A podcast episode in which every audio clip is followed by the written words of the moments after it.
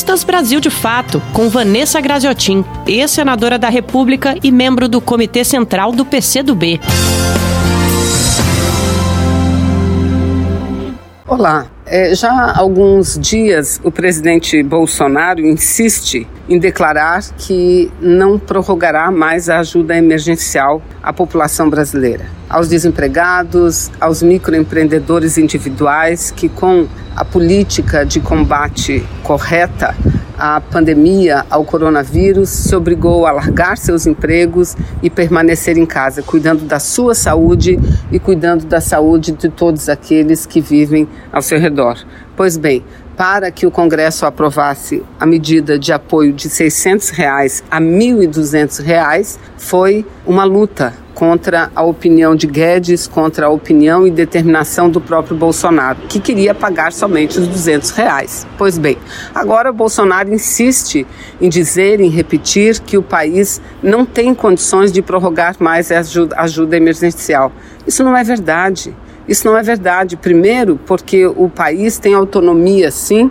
para lançar títulos do Tesouro Nacional, ou seja, imprimir, se for o caso, até dinheiro, papel moeda, como tem feito todos os países do mundo, dos Estados Unidos à Alemanha, a países menores. Isso é perfeitamente possível e deve ser feito, deve ser feito em nome da vida em nome da própria população brasileira, porque parar a ajuda emergencial agora seria jogar milhões de trabalhadores e trabalhadoras desempregados, de crianças, de famílias na miséria absoluta, na fome absoluta. Então, a luta para prorrogar e manter pelo menos até o final do ano essa ajuda emergencial de 600 a 1.200 reais é uma prioridade dos movimentos populares. Mas quero também falar sobre o avanço das investigações contra a família Bolsonaro. Quanto mais avançam as investigações, mais se descobre de podridão e de envolvimento da família do clã Bolsonaro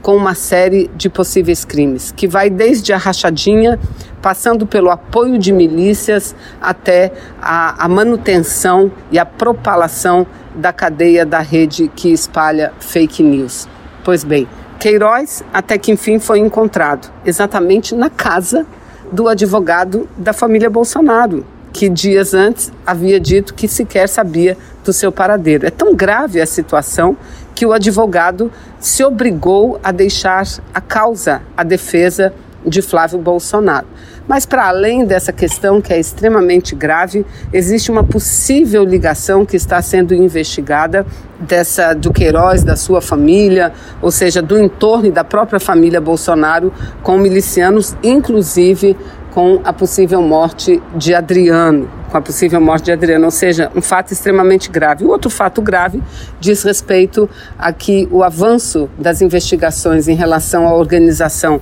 desses atos antidemocráticos e da fake news, das fake news tem levado a parlamentares, tem levado ao núcleo duro de apoio ao Bolsonaro. Parlamentares que se utilizam de verbas públicas, verbas de gabinete, para é, promoverem esses atos antidemocráticos contra o parlamento, contra o Supremo Tribunal Federal, a favor do AI-5, a favor da interferência militar, ou seja, atos ilegais, inconstitucionais, atos antidemocráticos que são mantidos por um possivelmente conjunto de empresários que bancaram a campanha de Bolsonaro através da fake news e continuam agora mantendo essa rede e dos próprios parlamentares. E eu quero aqui destacar, sem fazer política olhando para o retrovisor, mas algo que tem que ser destacado, que tem que ser enfatizado, que essas eram exatamente aquelas pessoas que promoveram o golpe contra uma presidenta eleita, a presidenta Dilma, que nenhum crime havia cometido e que usaram como a principal bandeira contra o governo à época o combate à corrupção, se apresentando como os combatentes da corrupção, como os paladinos da moralidade. Pois bem, hoje nós estamos vendo realmente quem são essas pessoas, ou seja, o único objetivo que tinham era tomar o poder para aplicar essa nefasta política neoliberal que precisa ser, por nós todos, brasileiras e brasileiros, democratas, ser combatida no dia a dia, porque o que nós queremos é um país desenvolvido, mas com inclusão social, com qualidade de vida para nossa gente, com saúde, educação público, públicas que alcance a nação e o povo brasileiro como um todo. Você ouviu Vanessa Graziotin, ex-senadora da República e membro do Comitê Central do PCdoB.